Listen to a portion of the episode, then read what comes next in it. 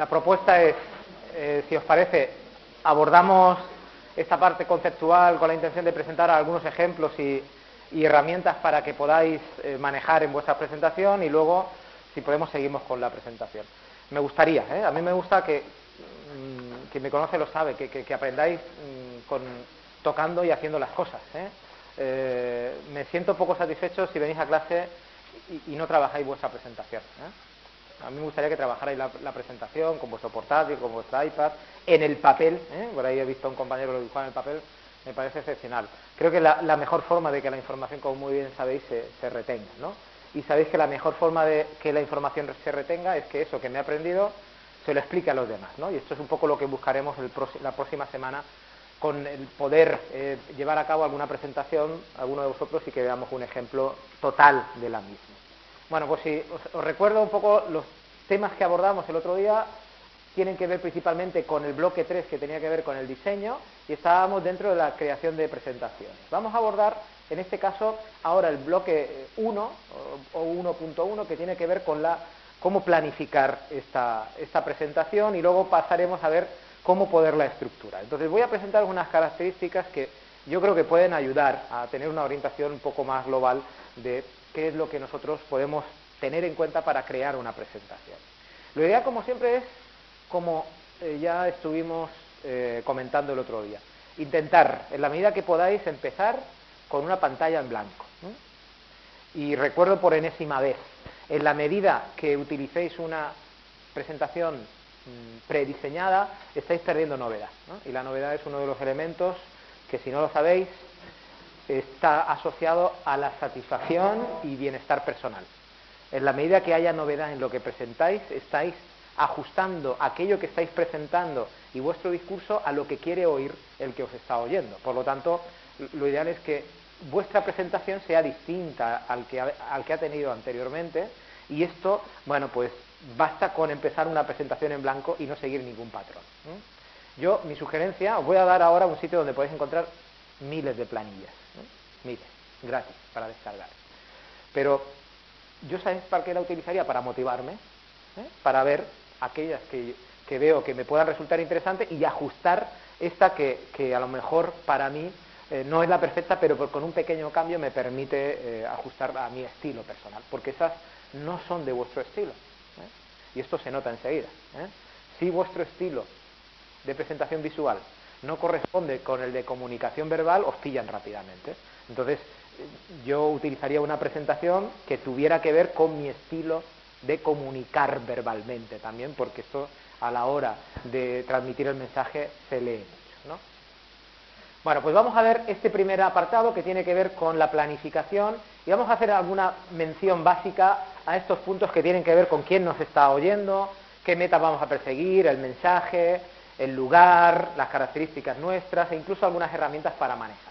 El primero de ellos es, bueno, pues algo básico que tenéis que asumir y es que el que tenéis delante, en teoría, no va a saber tanto como sabéis vosotros sobre eso que estáis presentando. Y esto es un mensaje que tenéis que cuidar a la hora de, de hablar.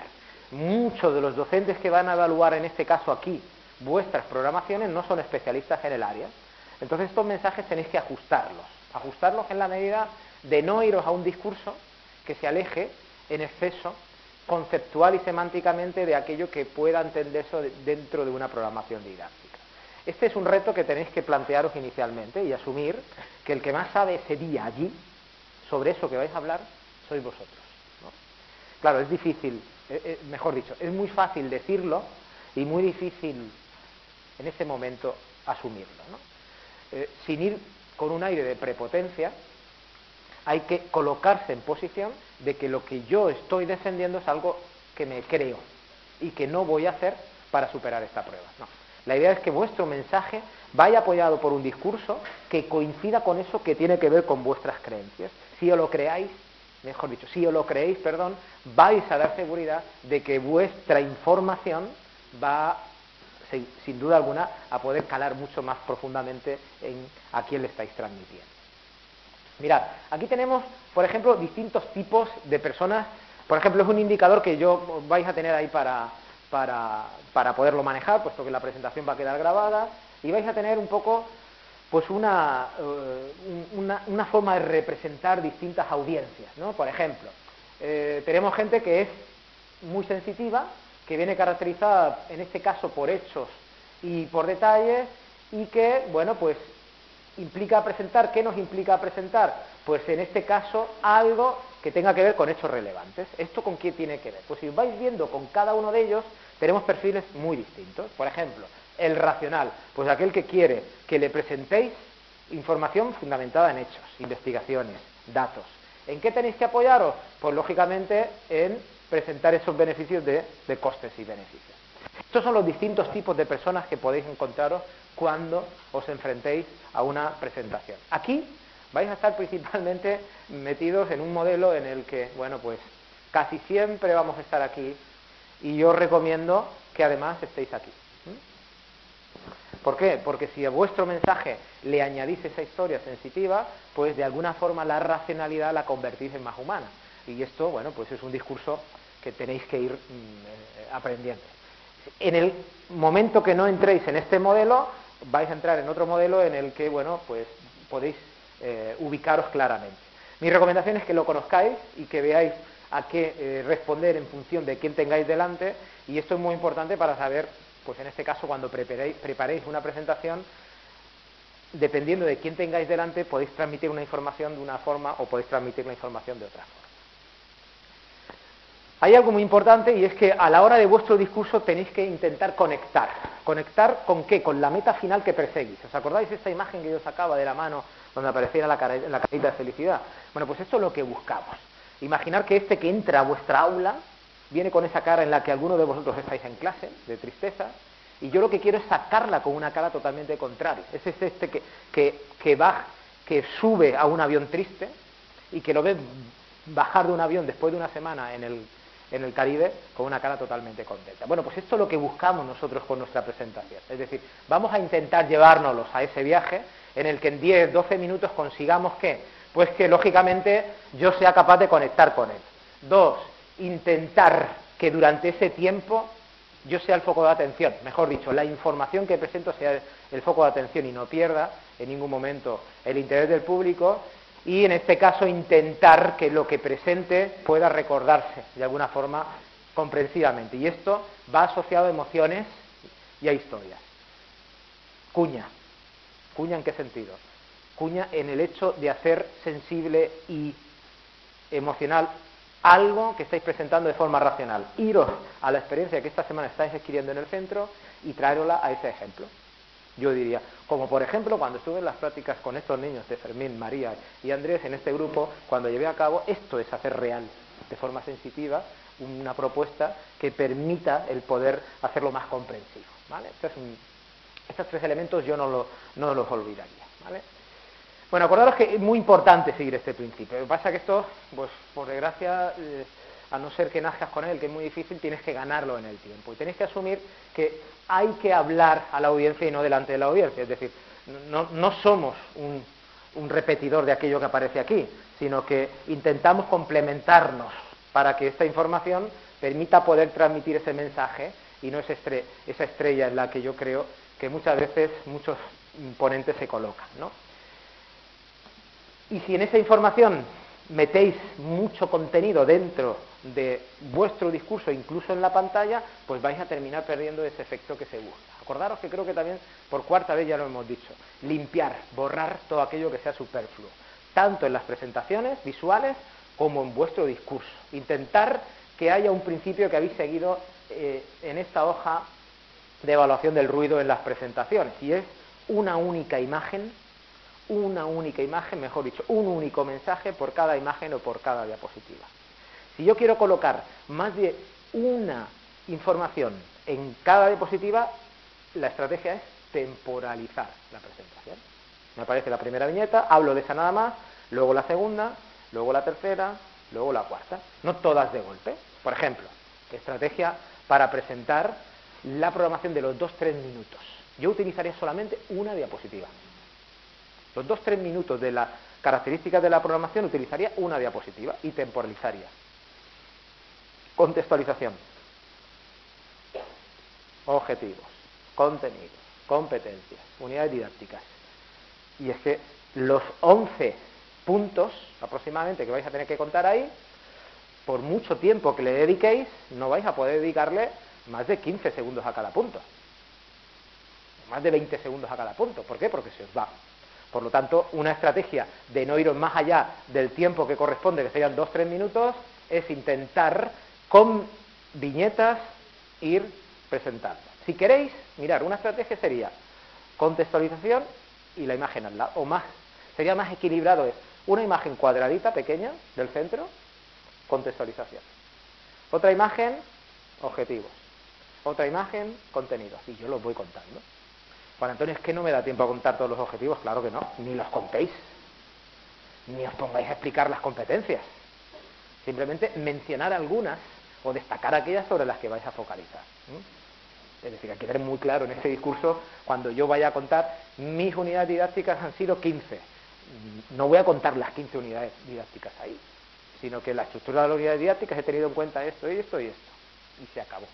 Esta es un poco la estrategia. Entonces, podíais acompañar, como mucho, mi sugerencia es que utilicéis como mucho dos diapos para, la, para este resumen de la programación. Entonces, si son 11 puntos, pues 6 y 5, son 12, 6 y 6, si son 10, 5 y 5. Acordaros, ¿eh? es muy importante.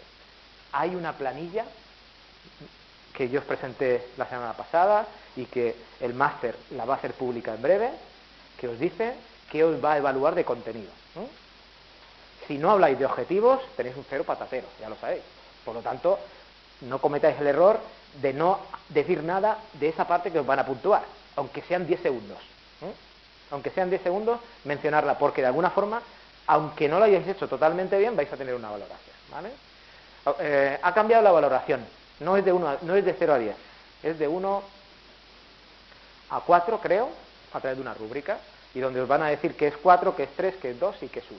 ¿De acuerdo? Va a ser mucho más sencillo y más concreto para vosotros a la hora de tenerlo en cuenta para la preparación toda esta información, mira, la suerte de este máster es que todo está colgado, todo es accesible para que antes, vamos a ver, yo antes de la presentación ya lo he hecho aquí, presentaros cómo se os va a evaluar. El criterio de evaluación tiene que ser conocido, abierto para todos, para saber en qué se van a apoyar para evaluar. Entonces, ya los tenéis colgados los del año pasado y los de este año son los mismos, pero con rúbrica.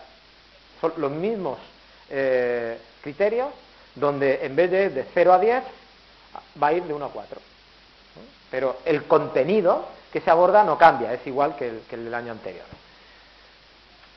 En breve lo tendréis colgado, ¿vale?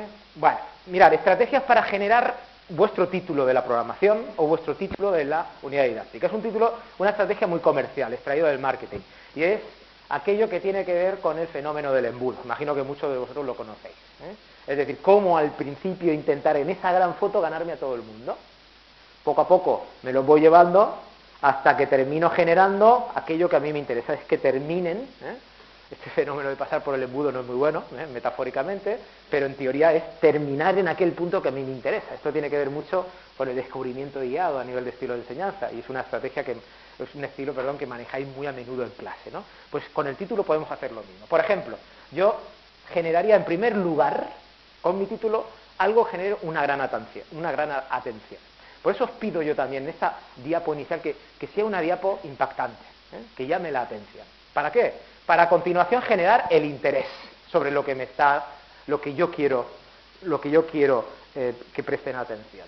Una vez genero el interés, en teoría, voy a dar lugar a qué? Pues a generar esto que se denomina deseo, ¿para qué? Para que terminen comprándome el libro, es decir, para que terminen dándole valor a lo que estoy presentando.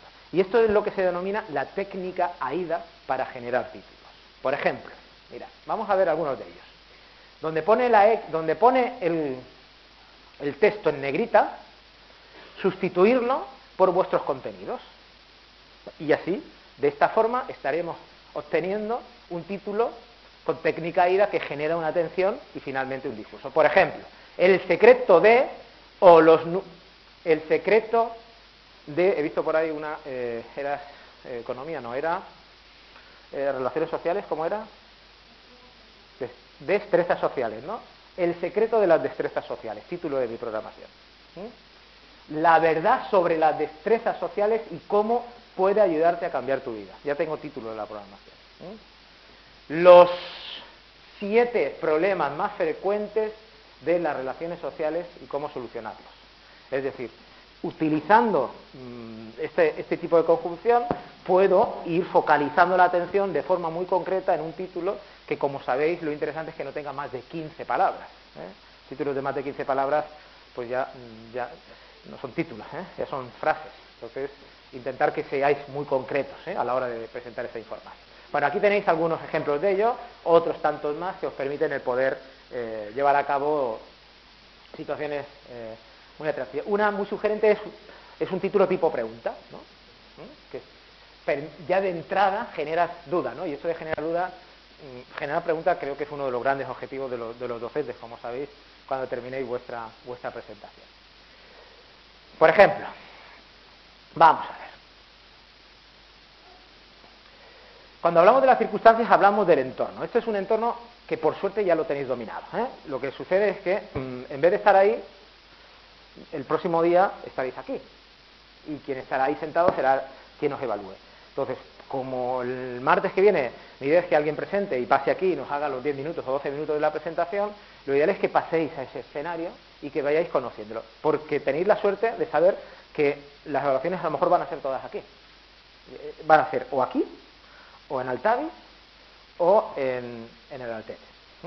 No, creo que os lleven al edificio nuevo de los Arenales. Por lo tanto, sabéis que en esos tres sitios los tenéis ubicados los que habéis sido estudiantes de aquí casi habéis pasado, habéis pasado por todo ello y conocéis los entornos y circunstancias a los que podéis enfrentar. Si hace calor, si hay mala luz, si los colores son... Sabéis incluso el, proyector que tiene mm, los puntitos blancos que ya se ha pasado y que puede jugar malas pasadas en vuestra presentación. Por lo tanto, estos son elementos que ya conocéis y podéis jugar con ventaja en el futuro. ¿Vale?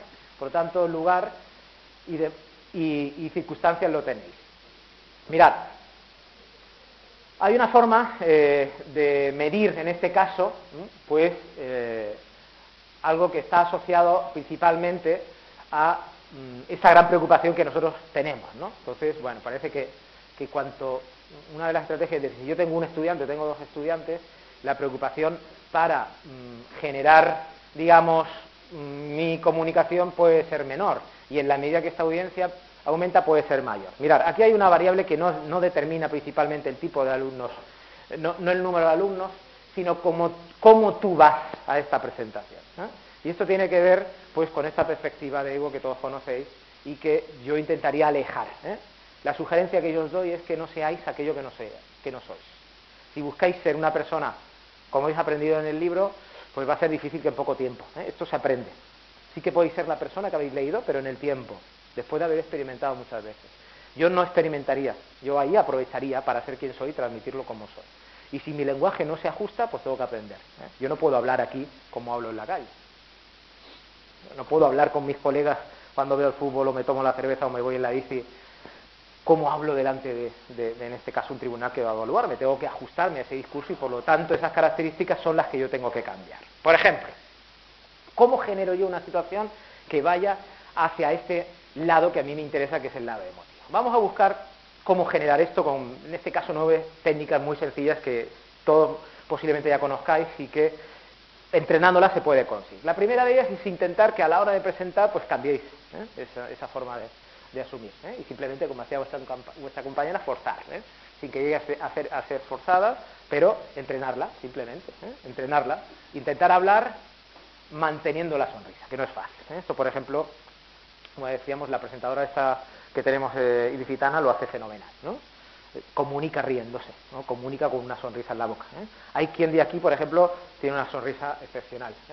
Hay gente que sin hacer nada está transmitiendo ya, por ejemplo. Ya está transmitiendo, ya está transmitiendo, no estás transmitiendo, no estás transmitiendo. ¿vale? Es decir, no hay que taparse nada. ¿eh? Acordaros que las manos no pueden taparnos nada, tienen que estar abiertas siempre. Y esa sonrisa, de entrada ya sin decir nada, me está diciendo, uy, ¿sabéis mi hija mayor lo que dice cuando, cuando mm, asocia si le cae bien un profesor o no, o una profesora? No tiene razón, ¿eh? Pero su criterio es, este es simpático o este no es simpático. ¿Me cae bien? No me cae bien, inicialmente. no es un criterio para valorar, pero inicialmente la imagen, en este caso la sonrisa, puede jugar a vuestro favor si la manejáis. Oye, esto quiere decir que, que Juan Antonio es que yo no soy alegre. Bueno, pues busca la forma, ¿eh? si vas a ser educador, de no amargarle la vida que tienes delante, alégrasela y busca la forma de transformar tus, digamos, tu, tu imagen. Dos, esto de intentar mostrarse abierto tiene que ver con lo que hemos dicho y que veremos con el mensaje. ¿eh? Yo no hablaría, con muchos de compañeros y compañeras, con las manos en los bolsillos. ¿eh? Esto de meterse las manos aquí o de estar con las manos aquí detrás o aquí cruzadas, estrategia, algo en las manos te evite el tener que, ¿eh? por ejemplo, el rey Felipe siempre está, siempre está aquí. Y en este caso juega, yo también juego el anillo con mi mujer, siempre la tengo aquí presente y, cuando no sé qué hacer con las manos, me la llevo aquí. Pero esta es una situación en la que tendríamos que estar hacia adelante. Esto es estar abierto a. ¿eh? Además de otro, hay otra actitud que va detrás, y estar abierto es estar abierto a equivocarme y reconocer el error sin ningún problema. Cuando esa humildad la demostráis delante de quien os está evaluando, os va a valorar mucho más positivo que si no reconocéis el error. Por lo tanto, el error, intentarlo eh, integrar como positivo. Tres, ¿cómo, ¿cómo buscar que yo me relaje? Bueno, pues eh, experimenta muchas veces esa situación. Presenta muchas veces esa situación delante de gente muy variada. Amigos, novio, novia, padres, colegas. Yo, ¿sabéis lo que haría? Generaría, por ejemplo, con los míos, ¿eh? con los míos son, con los, no sé, ah, por aquí tengo algunos que tutelo, ¿no? De los 10 que tenemos cada, cada profesor, con los míos vamos a hacer un roleplay, es decir, nos reuniremos y nos presentaremos, y entonces entrenaremos, nos grabaremos, de tal forma que vamos a intentar repetirlo varias veces para que la situación me permita encontrarme lo más normal posible dentro de pues lo que es ponerme delante del público y, no estar mm, digamos muy habituado a ello por lo tanto mi sugerencia es que para conseguir la relajación os pongáis en situación muchas veces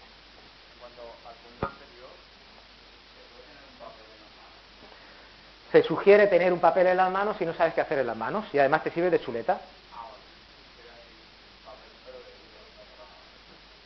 Por ejemplo, esta, esta presentadora eh, licitana lleva un papel siempre en la mano cuando está de pie, ¿eh? un folio y en el que entre, entre, entre imagen e imagen ella lee y recuerda el guion.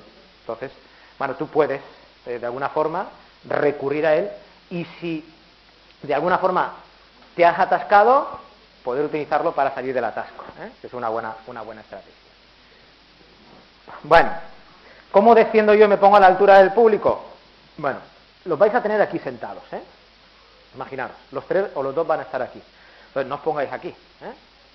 Esto no es estar a la altura del público. Estar a la altura del público es transmitir un mensaje a nivel verbal ¿eh?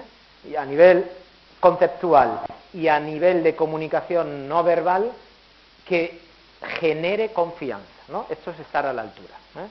¿Quién no está a la altura desde mi punto de vista? Aquel que es muy bueno comunicando, pero sales de la clase y dices, hostia, no me he enterado de nada.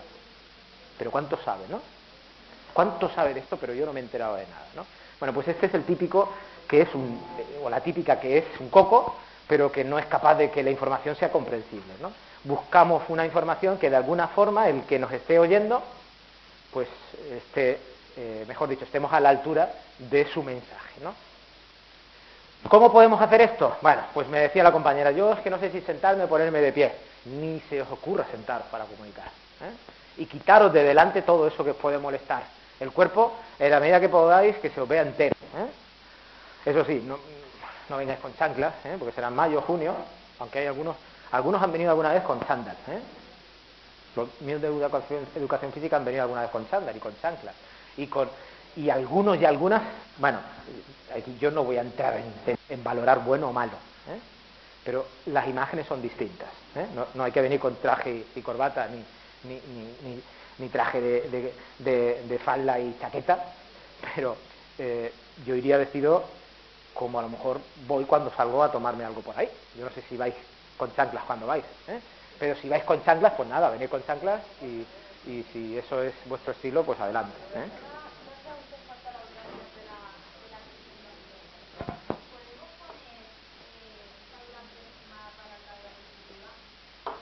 Uf, eso te la juegas, ¿eh?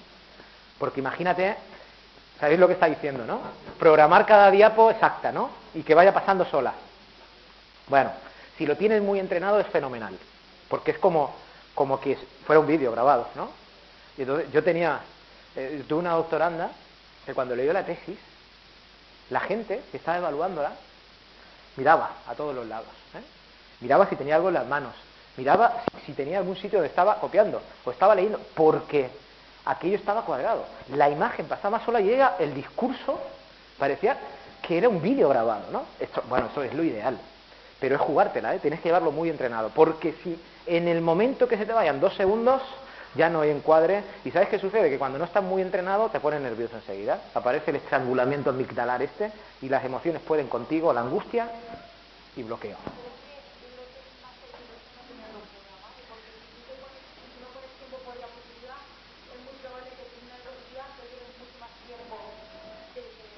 ¿Cómo se soluciona eso? Habiéndolo ensayado mil veces. Y ya sé, el tiempo, si no lo has ensayado, eso se nota ese día.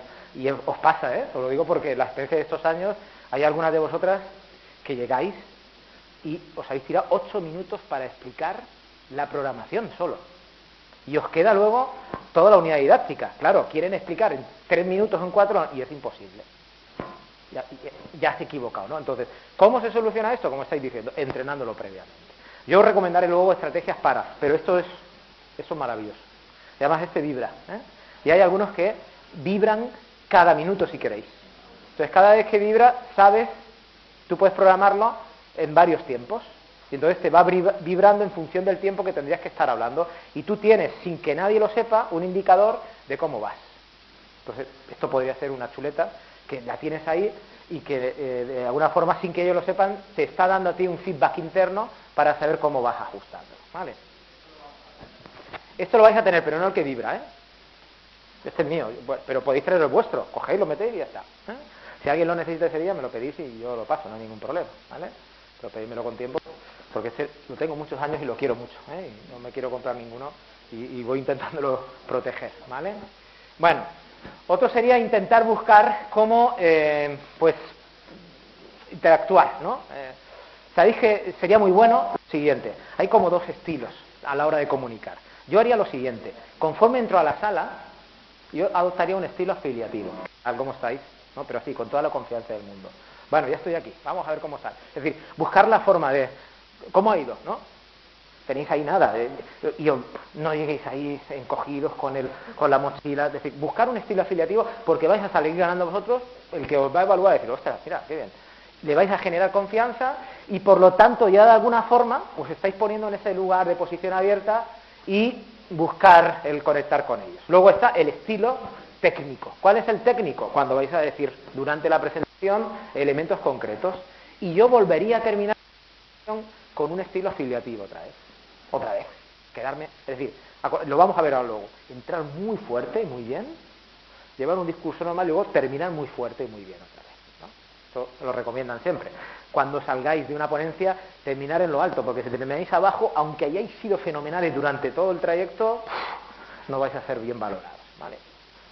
Bueno, y luego, bueno, si ya sois capaz de dominar esto, yo no lo domino muy bien, ¿eh? y por eso es lo que recurro muchas veces a vídeos, pero hay gente que cuenta muy bien las historias, ¿no? Entonces esto ya sería perfecto. Es muy difícil ¿eh?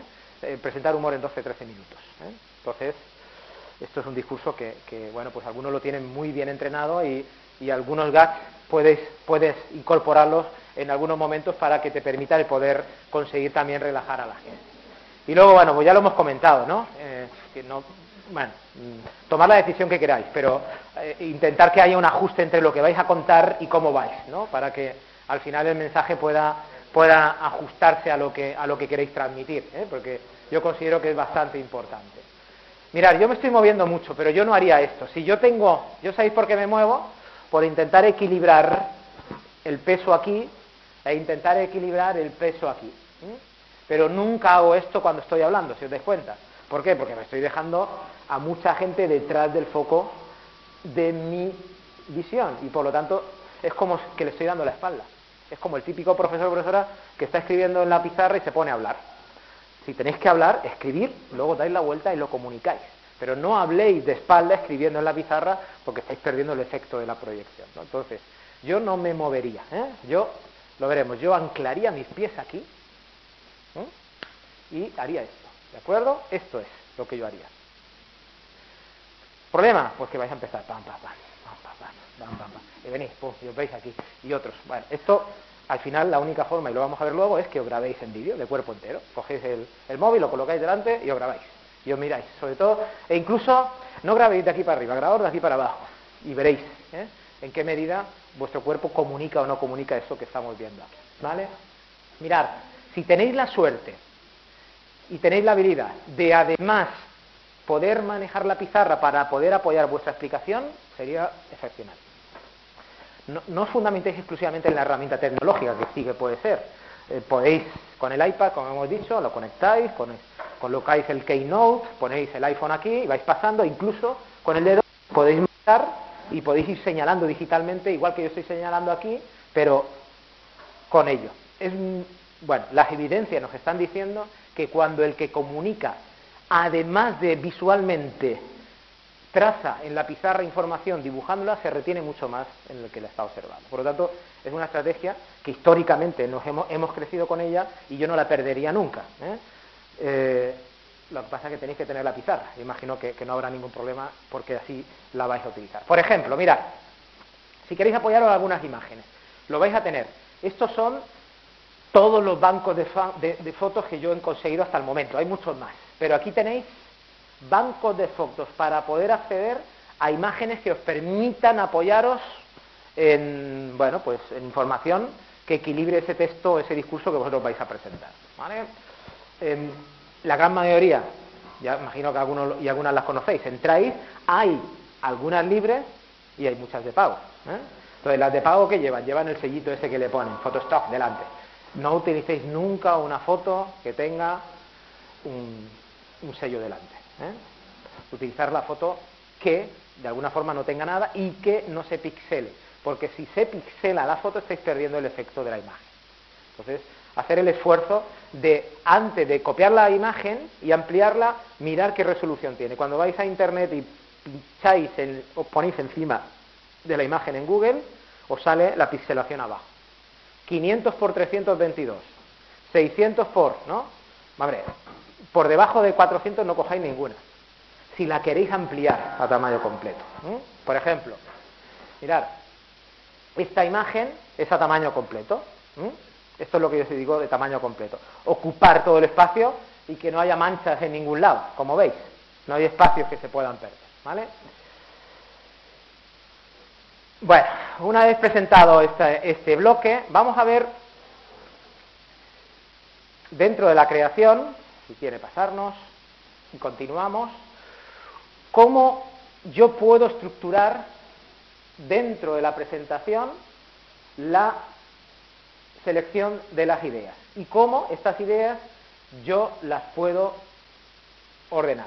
Ya tenéis, en este caso acordaros que el contenido ya lo tenéis, es muy sencillo, no tenéis que pensar en qué contenido tenéis que transmitir, porque lo tenéis.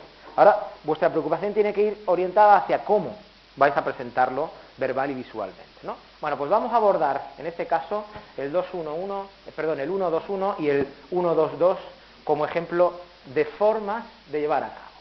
Ya lo estuvimos comentando el otro día.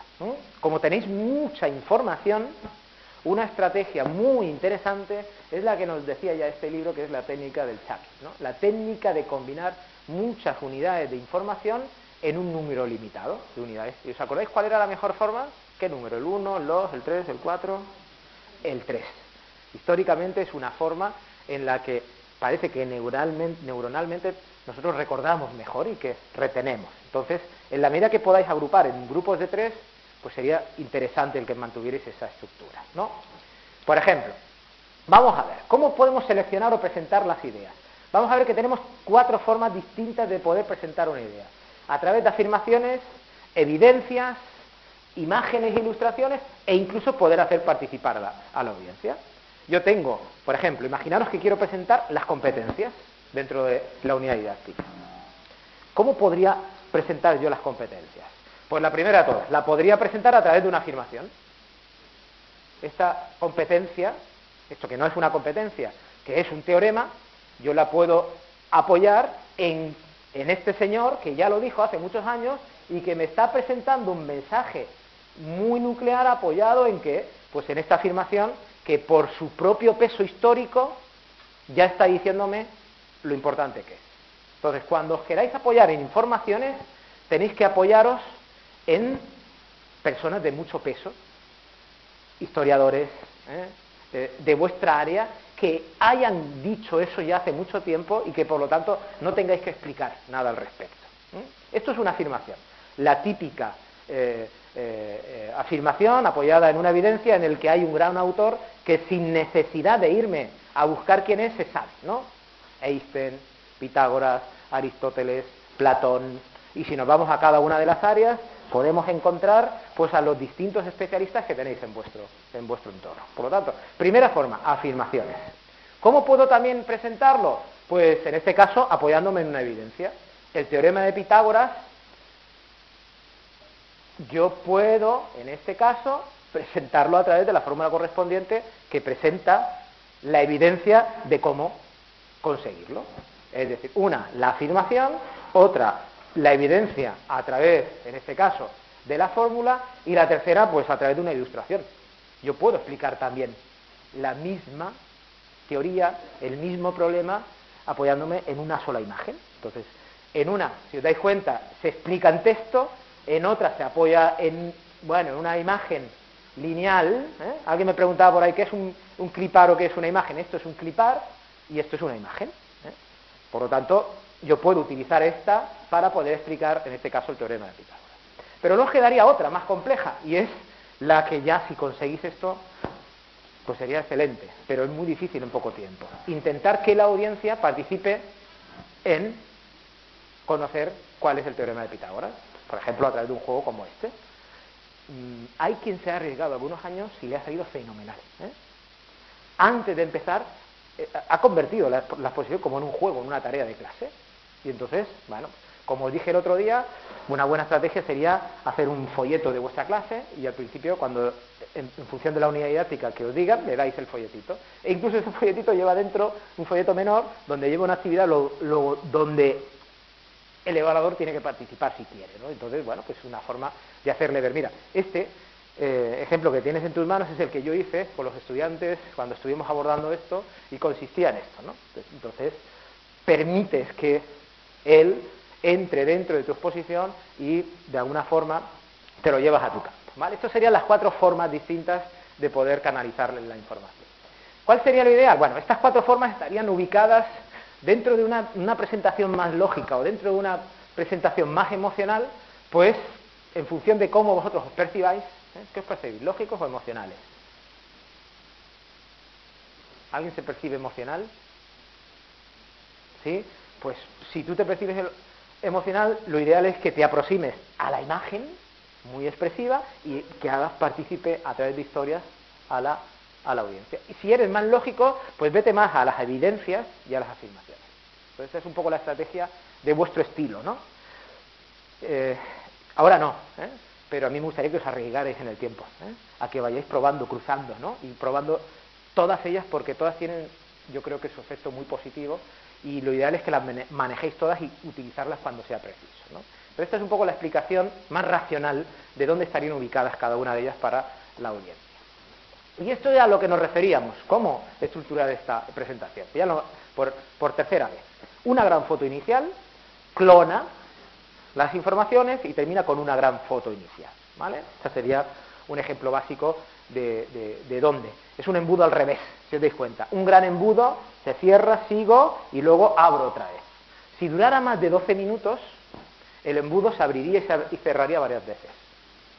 Por ejemplo, en las tres horas yo lo tengo que abrir, lo tengo que cerrar varias veces porque es muy difícil mantener a los estudiantes durante tres horas atentos en un, en un clon, ¿no? Por lo tanto, esta depende claramente del tiempo de la exposición que tengáis para ello. Bueno, como resumen, como veis, intentar simplificar al máximo para qué? Pues intentar cumplir esta regla. Es una regla, yo recomiendo este libro porque mm, tiene mucha razón y está estudiado a nivel eh, neurocortical y nos dice que cada 10 minutos ¿eh? nosotros, por líneas generales, necesitamos un descanso ¿eh? en la atención. Parece que nos decían, no, no, pues el estudiante, una persona adulta puede estar atenta hasta 40 minutos, ¿eh? sin descanso. Bueno, pues lo ideal es pues que de alguna forma tú cada 10 minutos no es que establezcas pausas, sino que cambies tu discurso en qué? En una evidencia, en una afirmación, en una situación de participación del alumno. Es decir, busca romper esa línea que llevas con otra forma de presentar la idea. ¿no? Y este libro nos viene a decir ese principio de los 10 minutos. ¿vale? En este caso, bueno, pues vosotros no vais a entrar aquí, porque vais a tener la suerte de estar por debajo de ello. ¿eh? Por lo que si os toca, y espero que os toque muchas veces hablar en público y por encima de, los, de los 20 minutos, como máximo más de 20 minutos. Yo tengo siempre programado aquí 20 minutos con vosotros para romper, ¿eh? y me vibra. Y entonces le vuelvo a dar, no me ve, pero yo le estoy dando, ya lo tengo programado cinco veces y me, y me da el tiempo. Entonces me va vibrando para intentar controlar. ¿no? Bueno, esto es lo que os decía, lo de la atención. Buscar en una clase, pues en este caso de, 60 minutos, este juego de atención dentro de vuestro público. En vuestro caso no haría falta, ¿eh? En vuestro caso, en este caso, siempre sería continuado por el tiempo. Vale. Bueno, vamos a ver el tema de la ordenación de las ideas. Ya tengo claro cómo presentar, la forma de presentar las ideas, y ahora estas cómo las puedo ordenar en el tiempo. Bueno, pues tengo como tres bloques diferenciados. Cómo entrar, cómo cerrar y cómo llevar un patrón estructural en el centro. Recuerdo otra vez. Gran foto, patrón estructural, gran foto otra vez. Abro, llevo un protocolo, modelo técnico y vuelvo otra vez a cerrar con otra gran foto. Por ejemplo, ¿cómo yo puedo abrir con fuerza? ¿no? Hay muchas estrategias para conseguir entrar en una presentación eh, y tener el efecto esperado. Aquí vais a tener muy poco tiempo para ello, pero ya sabéis que el éxito de las presentaciones no está en el discurso que se da, sino en la buena introducción que se hace del mismo. ¿eh? ¿Os acordáis de la frase que puse yo el otro día, que no es mía, que es de Abraham Lincoln, ¿no? ¿Alguien me la recuerda? ¿Qué nos decía Abraham Lincoln? Que si quieres cortar un árbol, dedícale mucho tiempo a afilar el hacha. Es decir, lo importante es que la idea, la idea no la, no la descubráis,